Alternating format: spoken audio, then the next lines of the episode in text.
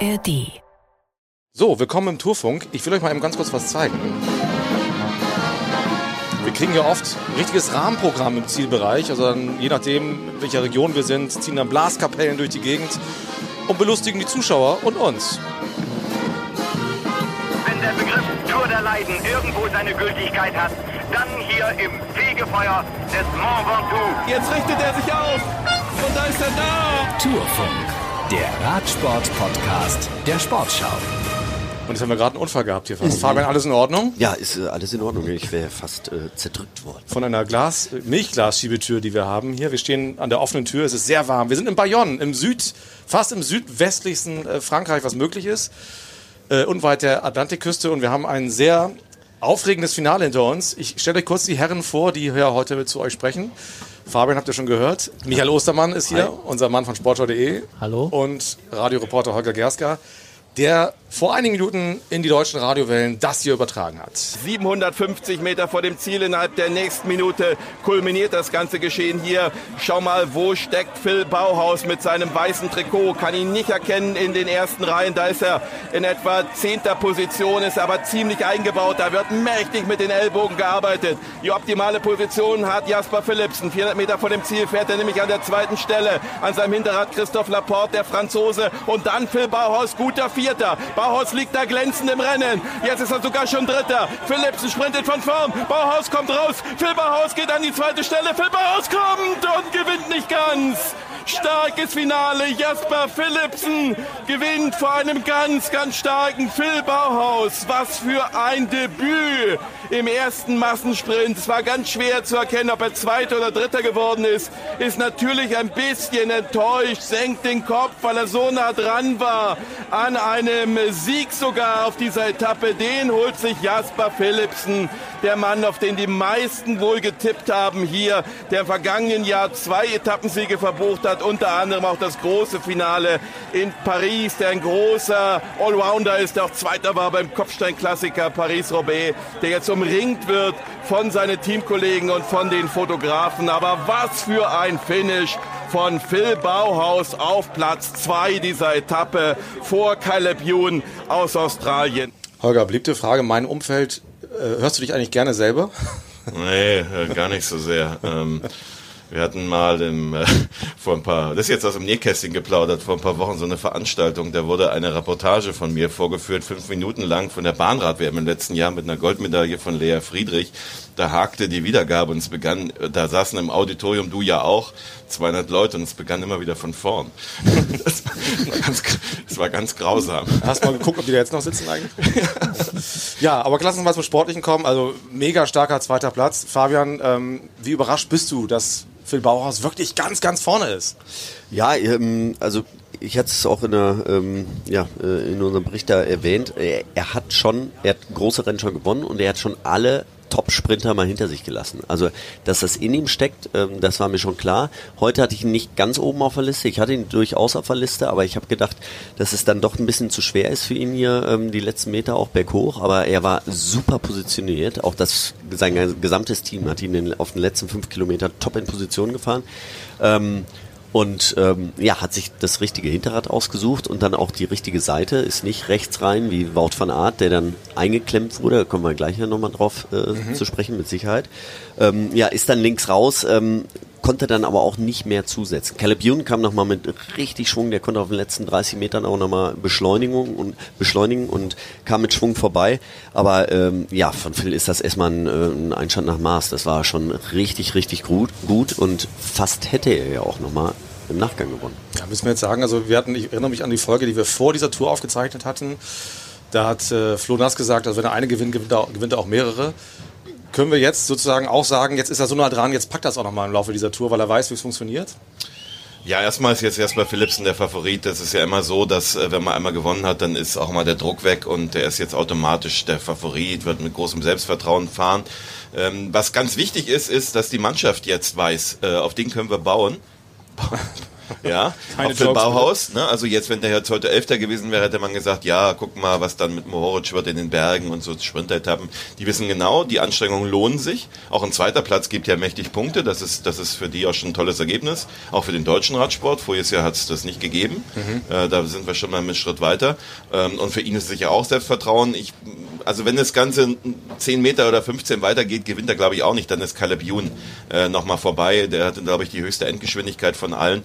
Aber erstmal die große Aufregung ist weg. Und ich habe ja schon auch ähm, in unserer Vorschaufolge gesagt, er, er ist ein Kandidat für den Etappensieg. Und das ist er jetzt noch ein bisschen mehr.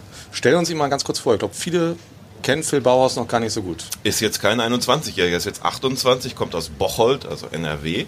Äh, hat äh, in äh, der Phase seiner Profi-Anfänge in den beiden Fabian kommt auch aus NRW, wollte So mir, glaube ich, gerade zu verstehen. Genau, ist nicht weit weg, seinem Bocholt. heftigen Brustklopfen hier. Ah, in Münster. Münsterland. Nein, Münsteraner ist er nicht. Er nicht. Um das mal deutlich zu machen. Ähm, ja, er war bei den beiden deutschen Top-Teams äh, der Zehnerjahre. Also erst bei Bora, dann bei dem Team, das damals Sunweb heißt, jetzt ja ein DSM und inzwischen auch niederländisch ist. Ähm, und dann hat er 2019 das äh, Angebot angenommen, für Bahrain zu fahren. Äh, dort jetzt einmal auch den Vertrag verlängert. Bis nächstes Jahr steht er da unter Vertrag. Ähm, hat ähm, immer gut ge äh, performt. Er war 21 der erfolgreichste deutsche Radprofi, nach Siegen gerechnet, im Schatten natürlich, wenn man nicht die Tour fährt, ähm, der deutschen Öffentlichkeit. Ähm, hatte dann voriges Jahr Knieprobleme, das hat ihn ein paar Monate zurückgeworfen, aber eine optimale Vorbereitung auf dieses Jahr. Hat im Januar schon ein World Tour Rennen gewonnen, äh, bei der Tour Down Under, gleich den ersten Massensprint. Und ähm, dann hat man ihm sehr früh offenbar gesagt, nach allem, was wir hören, dass er die Tour fahren wird. Er konnte sich dann noch konzentriert darauf vorbereiten und ähm, jo, jetzt weiter bei der Tour. Bevor wir gleich über den Zielsprint an sich nochmal gucken und Michael, was wir so bei den Bussen gehört haben, einmal ganz kurz der Hinweis, wir hätten natürlich gerne Phil Bauhaus auch gehört, aber äh, wegen eines ARD-Beitrages gibt uns das Team Bahrain derzeit überhaupt keine Interviews, deswegen hört ihr Phil Bauhaus jetzt auch nicht in diesem Podcast. Lass uns doch mal kurz über den Sprint sprechen. Michael, wie hast du den wahrgenommen? Heute, also ist es wahnsinnig hektisch gewesen, dieses Finale, haben auch alle Beteiligten gesagt. Es ist ja immer so beim ersten Massensprint in der Tour, besonders natürlich. Auch auf die Streckenführung kommen wir noch zu sprechen, da waren auch nicht alle mit einverstanden. Äh, Wie hast du diesen Sprint allgemein gesehen? Welche Erkenntnisse hast du daraus gezogen? Naja, also man hat schon gesehen, dass äh, Alpecin äh, einen sehr, sehr guten Zug hat. Dass, äh, wenn der äh, Mathieu van der Poel da äh, drauf tritt, dann haben die anderen echt Schwierigkeiten, ähm, äh, da mitzugehen. Also darauf kann Philipsen auch bauen. Das ist, äh, das ist sicherlich gut. Ähm, äh, Sudal Quickstep ähm, war viel vorne zu sehen, aber dann im entscheidenden Moment eben äh, haben sie es nicht geschafft, äh, äh, Jakobsen so zu platzieren, dass er wirklich ähm, mit in das äh, äh, um den Sieg kämpfen konnten. Er war da ein bisschen zu weit hinten. Äh, das werden sie sicherlich analysieren. Und ja, es ist, ist hektisch. Und die Zielankunft, ja, wir, wir teasern jetzt hier die ganze Zeit drauf hin, da müssen wir doch mal drüber sprechen gleich, aber ähm, also ich bin ganz froh, dass nichts passiert ist. Ich hatte so zwei, dreimal äh, das Ding, oh, das, da macht die Kurve jetzt zu.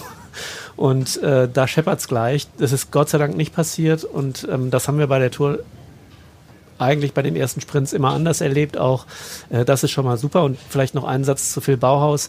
Ähm, Gerade ein erster Sprint bei der Tour mit der Hektik und dann so die Nerven zu behalten, das ist à la Bonheur. Also da äh, zeigt sich, dass er eben, auch wenn er hier noch nie war, doch eine große Erfahrung schon mitbringt. Er ist eben nicht, nicht mehr der Jüngste, in Anführungsstrichen.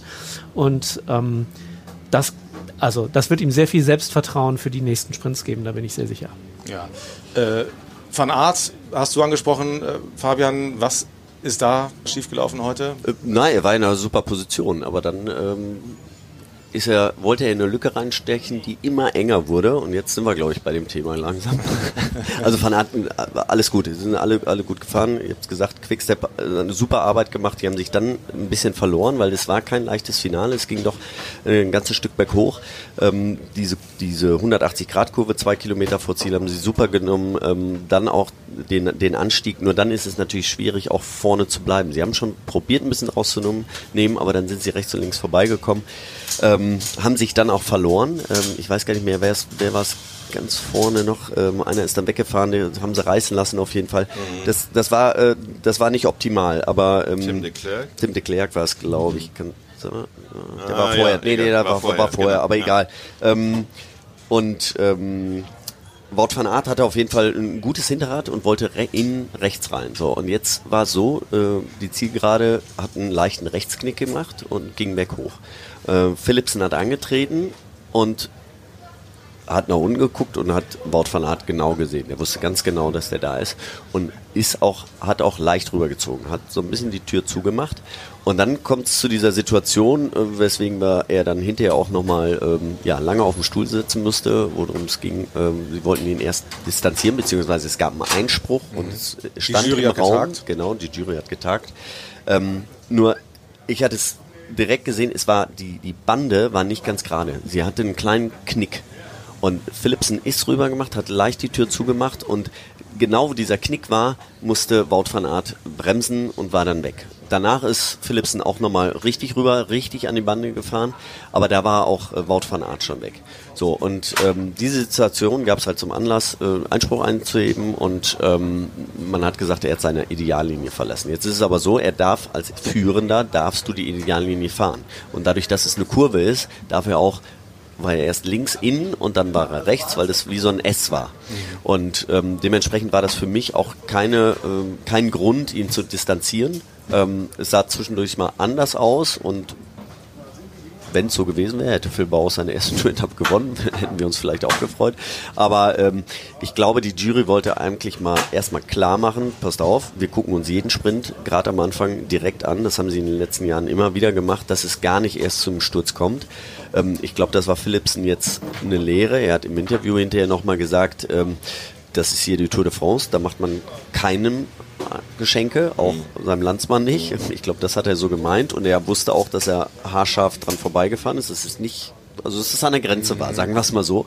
Ähm, aber ähm, er sagt, das wäre die Tour, da muss man halt durch und äh, genauso habe ich es gesehen, aber er hat seine Lehren daraus gezogen. Er wird beim nächsten Mal nicht nochmal so rüberziehen, da bin ich mir ganz sicher. Er hat aber in der Pressekonferenz auch gesagt, natürlich durch diese S-Kurve äh, muss, also in der Kurve fährt man in. Das ist Ja, einfach so. ja gesagt, und genau. äh, genau, so wie du sagst. Und das hat er auch nochmal betont, ähm, dass das eben halt dann den Veranstalter betrifft, der so eine Zielgerade äh, baut. Fabio Jakobsen war übrigens über das Finale auch äh, alles andere als äh, amüsiert. Also klar, sein Team hat dann da irgendwie den Anschluss eben verpasst, hat sich verloren. Äh, und er sagt, also war ein bisschen zynisch. Ich glaube, der war richtig angefressen, dass das irgendwie nicht gelaufen ist und sagte dann, naja, scheint schwierig zu sein, in Frankreich irgendwie eine gerade Straße zu finden, wo man sprinten kann. Ähm, und äh, sie standen, die Busse standen auf einer sehr breiten, sehr geraden Straße hinterm Ziel und sagte, hier hätte man das auch sehr gut machen können.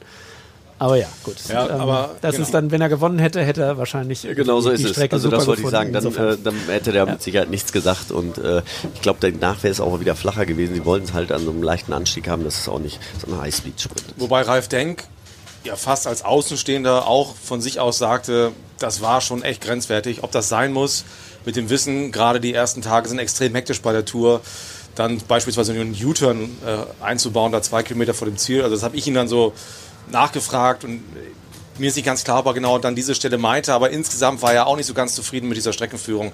Kannst du das nachvollziehen, Fabian?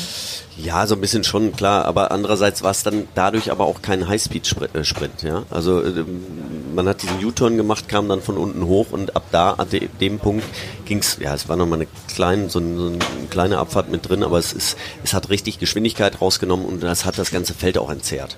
Und dadurch wird so ein Sprint dann nicht gefährlich. Also ähm, die Anfahrt auf die Kurve, ja, die war dann ein bisschen gefährlicher, aber wirklich der Sprint an sich war dann nicht gefährlich. Also ähm, von daher, wenn man jetzt einfach eine Zielgerade nimmt, äh, die letzten fünf Kilometer nur geradeaus, dann knallt es mit Sicherheit. Das, äh, das macht es nicht sicherer. Ganz, äh, ganz, ganz im Gegenteil, weil dann jeder von rechts und links nochmal kommen kann. Je breiter so eine Straße ist, ähm, desto mehr Felder, desto mehr Züge passen nebeneinander und dann äh, kann es genauso gefährlich werden. Und dann ist die Geschwindigkeit auch wesentlich höher. Es war, glaube ich, auch ganz gut, dass es da keine Ausreißer mehr gab. Also dass nicht noch eine Verfolgungsjagd auf die letzten fünf Kilometer, wo dann am Ende nicht nur die Sprint-Vorbereiter, die Anfahrer, sondern auch noch die, die Güterzüge da auch noch an der Spitze herum. Das war ganz gut. Sie konnten sich alle darauf konzentrieren, was da kommt. Kein Massensturz beim ersten Massensprint. Äh, Hut ab. Also wie auch immer. Ja, überhaupt noch kein großer Massensturz, Ja. Gott sei Dank. Ja, Ähm, das kann auch gerne so bleiben. Genau. Aber das zeigt auch, es war und es waren enge Straßen, also alle Fahrer hatten auch Angst und äh, aber dadurch, dass der erste Tag schon so auseinandergezogen ist, dass viele schon 15 Minuten am ersten Tag kassiert haben, äh, dadurch entsteht sowas auch. Dann äh, weiß jeder schon, okay, ich brauche da jetzt nicht mehr reinhalten, auch äh, wenn alle stürzen, wenn ich als erster über den Zielstrich wäre, kriege ich nicht das gelbe Trikot. Das finde ich spannend. Ist das auch bei der Streckenführung äh, in den Köpfen derjenigen, die das zu verantworten haben, dass sie eben darauf spekulieren, das ist, gibt schon große Zeitabstände, dann können wir im Zweifel auch ein bisschen kleinteiliger arbeiten auf der Strecke schon am dritten Tag?